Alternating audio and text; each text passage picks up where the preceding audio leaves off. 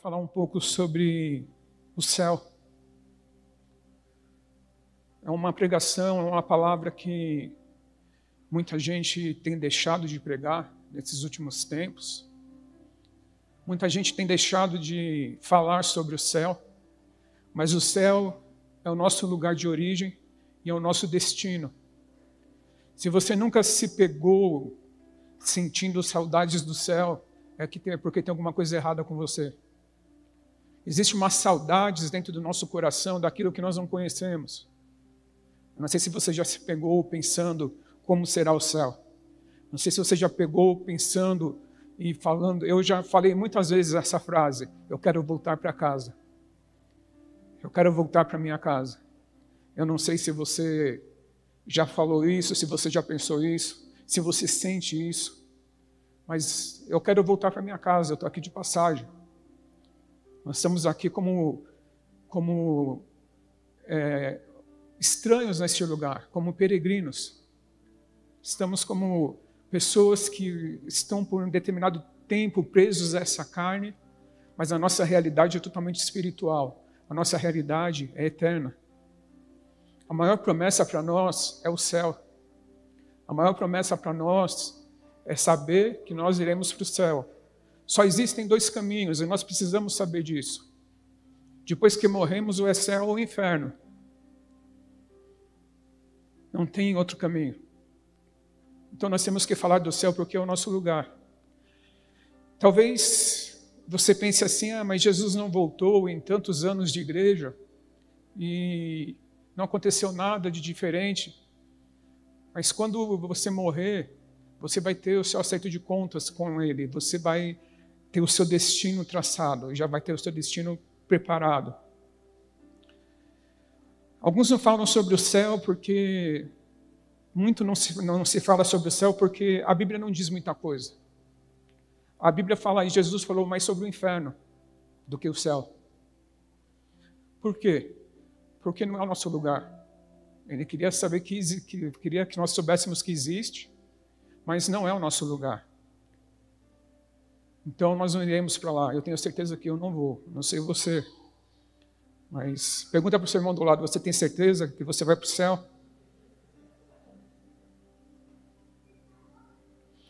Jesus fala para aquele ladrão na cruz: Te digo que ainda hoje estarás comigo no paraíso. Ainda hoje estará. Jesus mentiu? Não.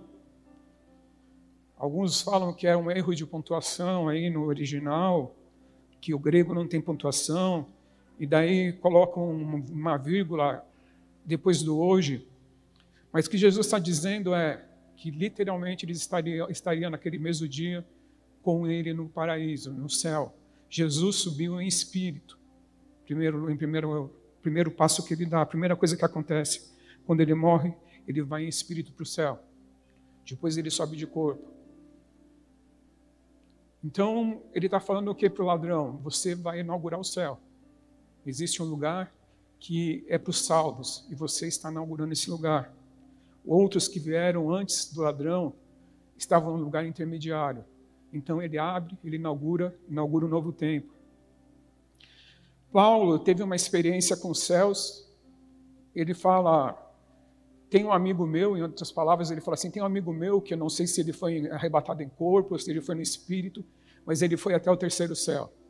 E ele viu coisas que não pode se pronunciar, coisas inefáveis, que não compete, não cabe ao homem dizer. Em outras palavras, ele está falando dele mesmo, ele está falando, eu fui até o terceiro céu. Então, se ele está falando que tem o terceiro céu, tem o primeiro e tem o segundo. Existem dimensões, existem é, fases do céu, existem etapas do céu. E ele fala que? Eu vi coisas que não posso falar aqui, não posso falar para ninguém. Imagina o que esse cara não viu. Eu estava falando mais cedo que quando eu tinha 15 anos, eu tive uma experiência de ir até a entrada do céu, em arrebatamento. Só não posso contar o que eu vi. Se Paulo não pôde contar, também eu não posso. E eu só fui até a entrada só. Mas eu fui até a entrada do inferno também. E lá um dia eu conto como foi. A vida dele mudou totalmente. 2 Coríntios 12, versículo 2.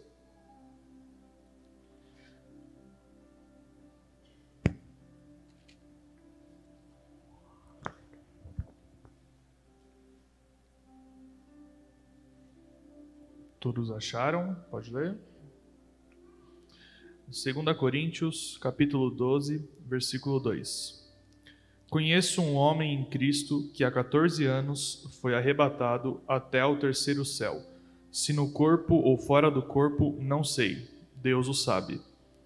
E sei que o tal homem, se no corpo ou fora do corpo, não sei, Deus o sabe, foi arrebatado ao paraíso e ouviu palavras inefáveis, as quais não é lícito ao homem referir. Foi arrebatado ao paraíso e ouviu coisas que não podem ser ditas, não podem ser faladas. Ele está sendo bem modesto, ele está falando, eu conheço um homem, ele está falando dele mesmo. E que há 14 anos foi arrebatado. Eu não sei o que, ele viu, mas essa visão, essa experiência mudou a vida dele. Tanto é que a gente vê nos escritos dele, nós podemos ver na forma que ele escreve, que ele entende que é, essa passagem aqui pela terra é uma coisa muito rápida. Lá em Filipenses 1:21 mostra que existia só uma motivação no coração de Paulo.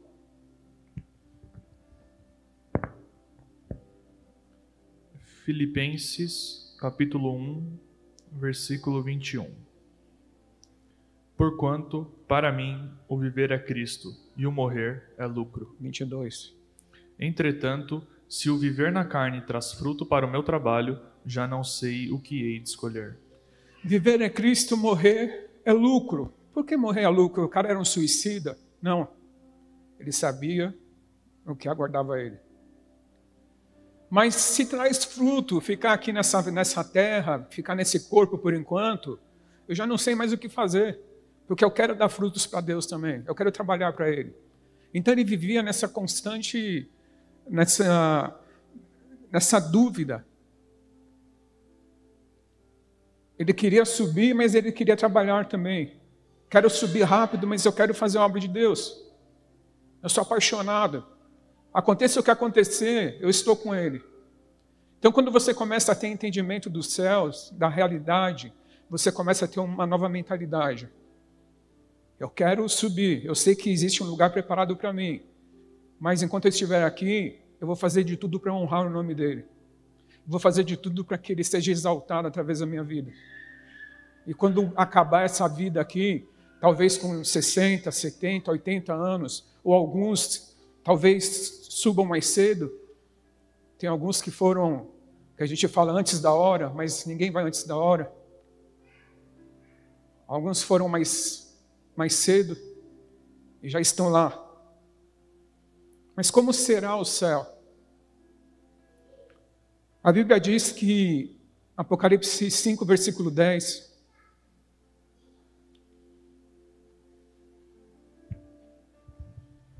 Apocalipse 5, versículo 10. Apocalipse, capítulo 5, versículo 10.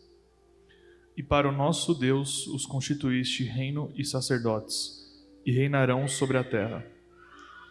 Está falando já do novo céus e nova terra, está falando desse novo tempo que vai ser estabelecido, mas está falando uma coisa interessante sobre reis e sacerdotes, que irão governar, irão reinar, irão é, estar na presença de Deus constantemente. Existe um trabalho a ser feito. Muita gente pensa que o céu é um lugar onde tem uma nuvenzinha, onde alguém vai ficar sentado nessa nuvenzinha tocando harpa e vai passar o resto da eternidade nessa nesse tédio. Não vai ser isso. Nós teremos funções nos céus. Nós teremos reinos, reis e sacerdotes. Lá em Apocalipse 22, 3, fala que nós serviremos Ele. Apocalipse, capítulo 22, versículo 3. Nunca mais haverá qualquer maldição. Nela estará o trono de Deus e do Cordeiro. Os seus servos o servirão. Os seus servos o servirão. Nós estaremos na presença dele servindo. Nunca mais terá maldição. O que nós podemos ver de mais concreto sobre o céu, talvez seja aquilo que nós, aquilo que não vai ter no céu. Como assim, pastor? Se não fala muito do que vai ter, fala do que não vai ter. E nós vamos ver algumas coisas. Apocalipse 21, versículo 1. Esse versículo que nós vimos agora, o 22, versículo 3, fala que não vai ter maldição. Então, não existe nada sobre maldição mais. O que isso quer dizer? Que a terra não vai estar sob maldição, a, a natureza não vai estar sob maldição, o ser humano não vai estar sob maldição. Tudo vai ser abençoado. Não existe mais nada do que, daquilo que entrou com o pecado de Adão. Tudo volta à, à sua origem, tudo volta à essência original. Lê para mim 21. Vi novo céu e nova terra, pois o primeiro céu e a primeira terra passaram, e o mar já não existe. O mar já não existe. Então não vai ter mar. Vai ter o rio da vida. Mas não vai ter mais tsunami, não vai ter mais maremoto, não vai ter mais enchente. Vai ter o rio que sai do trono do Cordeiro. Ele me mostrou, em 22.1, fala, me mostrou então me mostrou o rio da água da vida, brilhante como cristal, que sai do trono de Deus e do Cordeiro. Então, um rio vai abastecer todo o céu, todo o paraíso, todo esse lugar que nós iremos morar. O rio da vida. Nós beberemos dessa água e teremos vida. Um rio que traz vida. Dá, dá para começar a imaginar um pouco de como vai ser e de como não será também. Vers 21, eh, versículo 4. Não haverá mais lágrima. Ninguém mais vai chorar no céu. Não sei se você chora muito, se você tem chorado esses dias por situações difíceis, por situações que têm tirado a sua paz, por pessoas, por pessoas que passaram na sua vida por pessoas que estão na sua vida e te fizeram algum mal, por situações com a igreja, pelo que a igreja fez ou deixou de fazer, mas não haverá mais lágrima. Lê para mim. Apocalipse 21, versículo 4. Ele lhes enxugará dos olhos toda a lágrima. Ele lhes enxugará dos olhos toda a lágrima. Dá para imaginar você sem chorar de tristeza, de, de desespero, de medo, de pavor. Dá para você se imaginar sem chorar? Eu não creio que ninguém, alguém aqui nunca tenha chorado, todos já choraram. Todos choraram essa semana por alguma situação. Dá para você imaginar isso? Não está falando simplesmente da lágrima, está falando da situação que causa a lágrima, da tristeza, do medo do rancor, da falta de perdão. Então não vai ter mais isso no céu. Também não vai ter funerária nem caixão. Versículo 4, segunda parte. E a morte já não existirá. Já não haverá luto, nem pranto, nem dor, porque as primeiras coisas passaram. A morte não existirá. Eu não sei se você já foi em um velório, se você já participou de um velório de algum parente mais próximo, de algum amigo. Mas não vai ter morte, não vai ter pranto, não vai ter aquele choro do luto, aquela despedida, porque nós não fomos feitos para morrer. Mesmo entendendo que existe um céu, mesmo sabendo que existe um destino, quando morre alguém que nós gostamos, nós choramos, nós sentimos, porque não fomos feitos para passar pela morte. Não vai haver morte. Dá para imaginar isso? Eu não sei se você consegue, sei lá, dimensionar um pouco disso, dessa situação. Sem choro, sem morte, um rio de água da vida. não vai haver necessidades de hospital, de farmácia, de ambulância, de remédios caseiros, de remédio de erva, de. Como é aquele negócio lá? Mastruz com leite. Não vai precisar tomar nada disso mais. Porque no versículo 4 também fala: Nem pranto, nem dor, porque as primeiras coisas. Não haverá dor.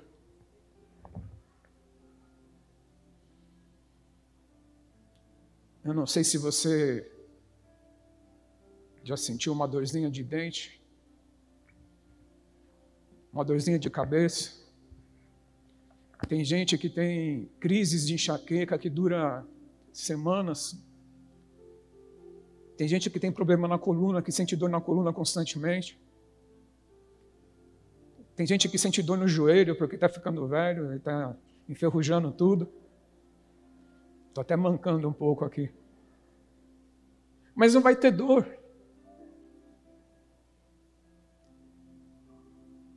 Dá para imaginar isso, um lugar sem dor. E não só a dor física, a dor, a dor emocional, a dor psicológica também. Não vai ter dor de decepções, de frustrações, de amarguras. Eu, quando eu vejo isso, meu desejo de ir para lá aumenta mais. Eu não sei, você pode pensar assim, ah, mas eu sou muito novo para pensar no céu. Você não sabe. A única certeza que nós temos é que nós iremos viver depois dessa vida. Que isso aqui é muito limitado, é uma amostra daquilo que nós iremos ter, mas a plenitude de vida nós teremos no céu só. Então, se você está sentindo uma dorzinha, ora para Deus te curar. Se Ele não te curar, pense que no céu você não vai sentir mais dor.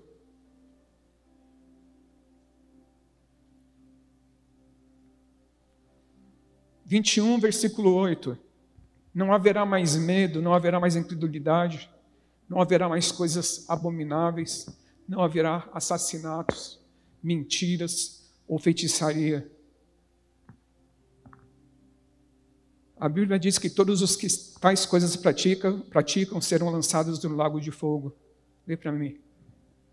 Quanto, porém, aos covardes, aos incrédulos, aos abomináveis, aos assassinos, aos impuros, aos feiticeiros, aos idólatras e a todos mentirosos, a parte que lhes cabe será no lago que arde com fogo e enxofre, a saber, a segunda morte. Então não vai ter nada disso. Essa palavra impuro no original é pornos, de pornografia. Significa, ela tem vários significados. Significa aquele que dá o seu corpo para se prostituir com outro homem, mulher com outra mulher, homem com mulher, todo tipo de sexo que é fora do casamento, que é fora da vontade de Deus, está incluído aqui em pornos, que vem de porneia, pornografia. Então, não existe diferença da, da pessoa que tem problema de homossexualidade com pessoa que é, assiste um vídeo pornô. Não tem problema, não tem diferença nenhuma. Não tem diferença nenhuma se você não tem o seu namoro em santidade e você transa no namoro. Tudo faz parte de pornos, de porneia.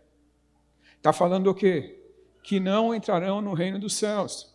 Não haverá os covardes, uma vez eu até falei isso numa reunião de líderes. Eu cheguei para minha líder de jovens na época e eu falei para ela que estava me abrindo com ela, falando que tinha muita vergonha, eu era tímido. E ela falou: Você não vai, não vai para o céu, então você vai para o inferno. Eu falei: Por quê? Porque os tímidos, essa palavra covarde aqui tem algumas versões que fala tímido. Os tímidos não herdarão o reino dos céus. Ela tinha pedido para eu fazer a abertura de um culto, e eu estava tremendo. Ela falou: se você tiver vergonha, você vai para o inferno. Bem pedagógico, assim, uma coisa bem. para incentivar.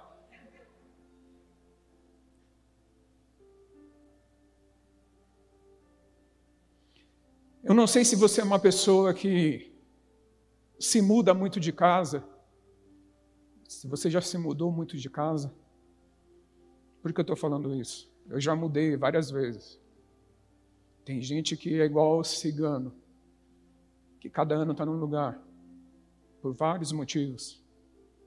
Mas não vai ter necessidade disso lá, nós teremos uma casa própria. Talvez você viva e passe a sua vida toda vivendo de aluguel. Mas lá você vai ter uma casa própria. João 14, versículo 1 e 2.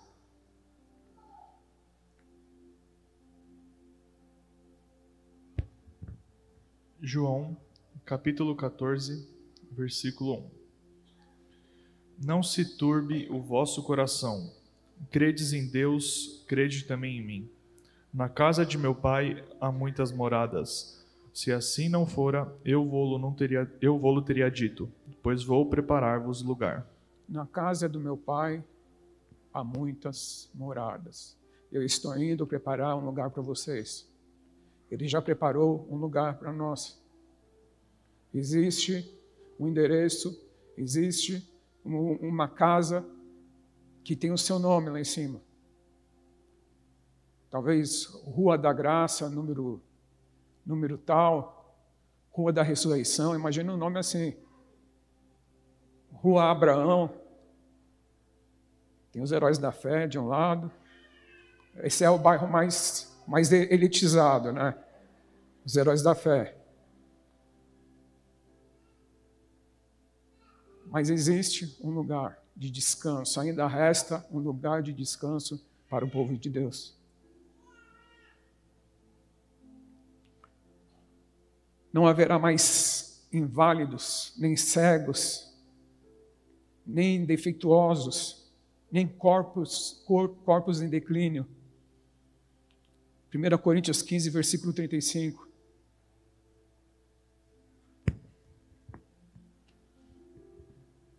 Primeira Coríntios, capítulo 15, versículo 35.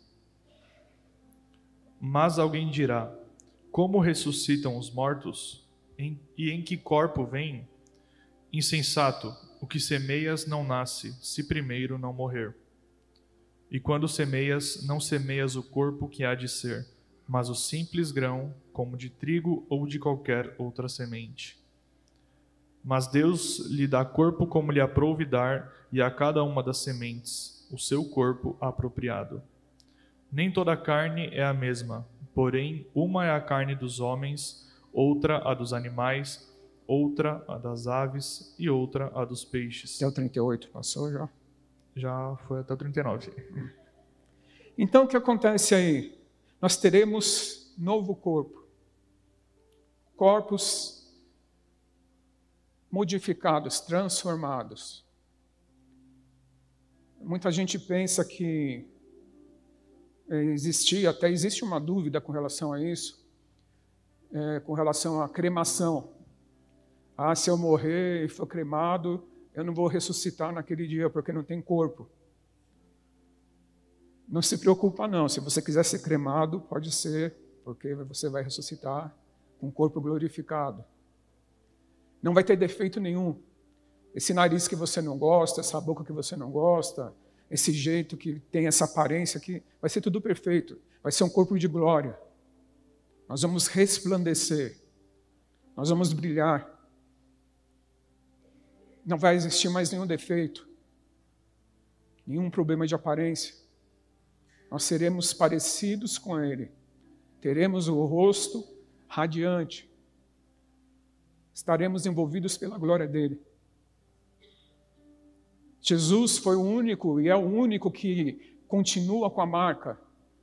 Ele ressuscitou, ele tem a marca do furo ainda.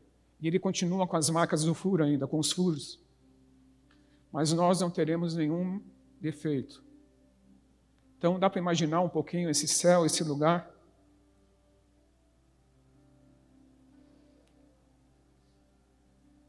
Versículos 50 e 52. Isto afirmo, irmãos, que a carne e o sangue não podem herdar o reino de Deus. A carne e o sangue não podem herdar esse lugar. Tem que ser um corpo transformado. Continua. Nem a corrupção herdar a incorrupção. Eis que vos digo um mistério: nem todos dormiremos, mas transformados seremos todos. Num momento, num abrir e fechar de olhos, ao ressoar da última trombeta. A trombeta soará, os mortos ressuscitarão incorruptíveis, e nós seremos transformados. Nem todos dormiremos. Ele está fazendo é, uma alusão à morte. Muita gente leva isso ao pé da letra e fala que quando morre, dorme, literalmente. Não dorme. Então ele fala que nem todos iremos dormir. Nem todos passaremos pela morte, mas todos seremos transformados. Todos seremos transformados. Porque a carne não pode entrar naquele lugar.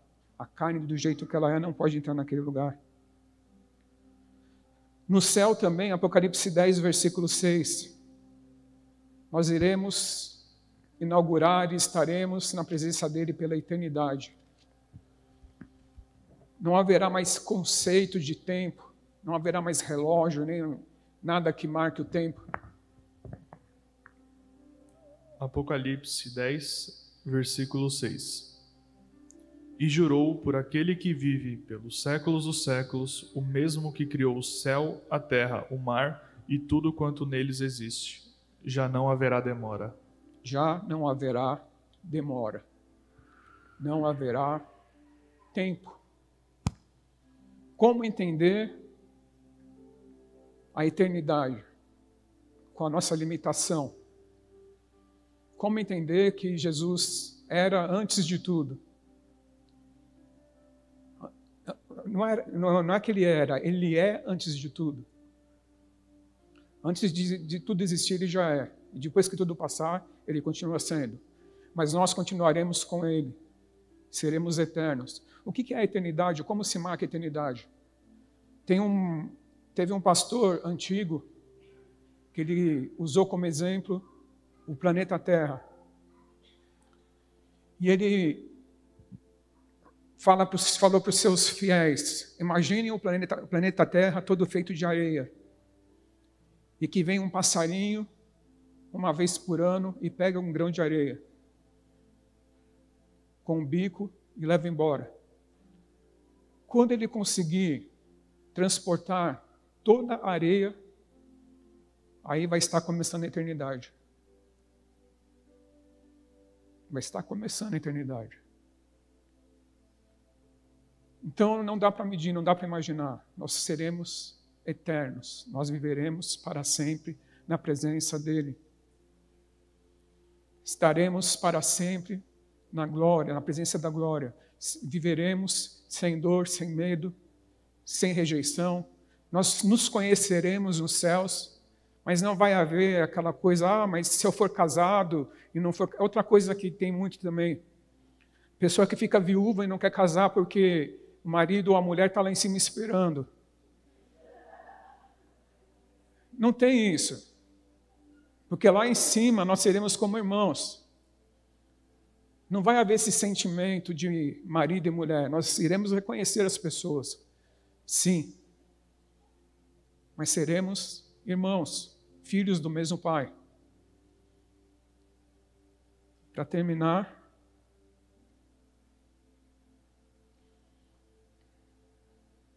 2 Coríntios 5, versículo 1 e 2.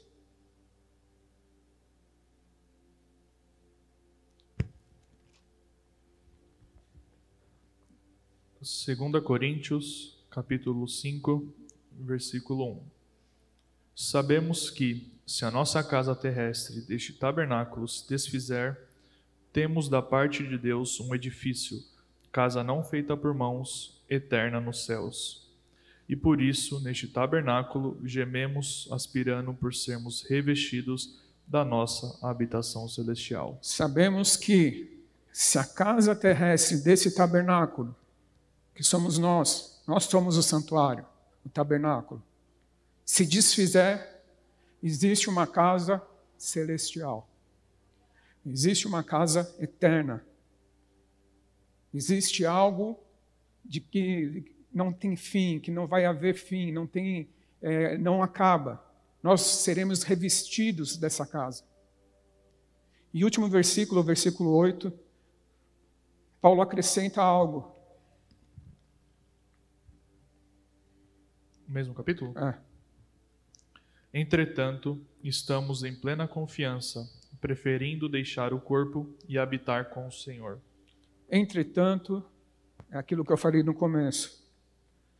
Eu tenho plena certeza que eu irei para o céu. E aí entra uma questão. Se você tem dúvida da sua salvação, essa manhã, se acerte com Deus, peça perdão, porque a obra de Jesus na cruz nos dá a certeza da salvação.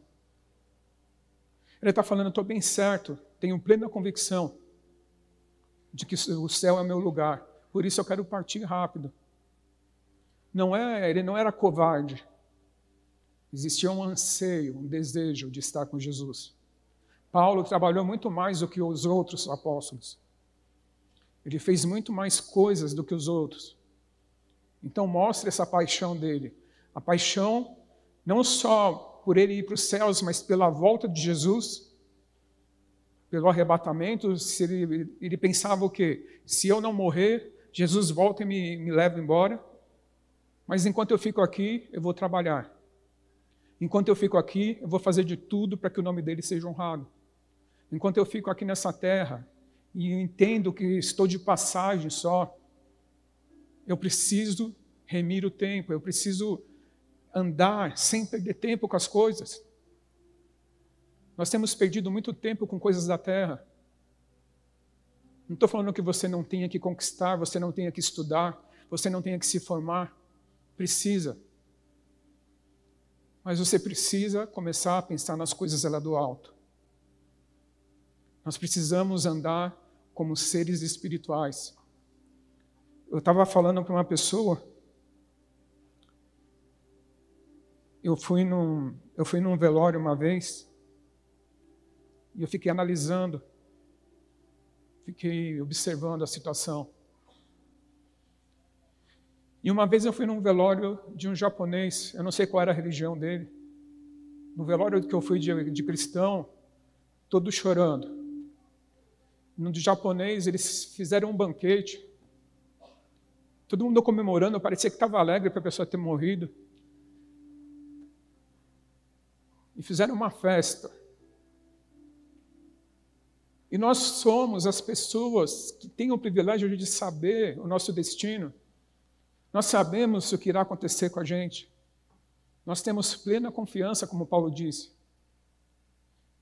E quando morre algum de nós, ou como diz o meu amigo Bertelli, quando é promovido,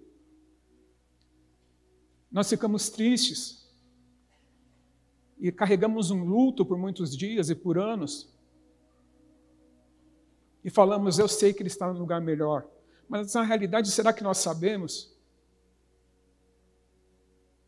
Será que nós temos certeza disso? Eu fico triste quando alguém morre sem Jesus. Porque eu sei que essa pessoa foi para o inferno já. E não tem mais volta. Então, peço para você, e eu peço, é um pedido de um coração de um pai. Não perca tempo, não perca a oportunidade de falar de Jesus. Eu sei o que é ter uma pessoa que passou pela minha vida e eu não falei de Jesus para ela e eu sei que ninguém falou. Eu estava me preparando para falar. Eu trabalhava com vendas na época. E tinha uma cliente minha. E Deus começou, o Espírito Santo começou a me direcionar para falar de Jesus, falar de Jesus. E eu fui deixando sempre para outro, outro dia, outra semana. E um dia ela estava na loja dela, ela caiu e teve um infarto fulminante. E o Espírito Santo me falou: Você não falou de Jesus para ela. Esse, isso eu carrego para o resto da minha vida. Não como uma acusação, mas como algo, uma lição que eu precisei aprender. Então, não perca tempo. Jesus está voltando. Se ele não voltar para buscar a igreja agora, ele está voltando para as pessoas que estão ao nosso redor. Tempo está acabando, o tempo está passando. Só existem dois caminhos, duas realidades: céu e inferno. Só dá para decidir aqui na terra. Depois que morrer, não tem nenhum lugar intermediário, não tem purgatório, não tem um, um plano de, de reencarnação. Não existe nenhum projeto de reencarnação. O negócio é aqui, a decisão tem que ser aqui. E se você não tem certeza da sua salvação, ore nessa manhã, peça perdão. Se você já orou e tem dúvida, ore de novo. E se você nunca fez essa oração, faça, pedindo para Jesus entrar na sua vida, para que Ele seja o seu Salvador.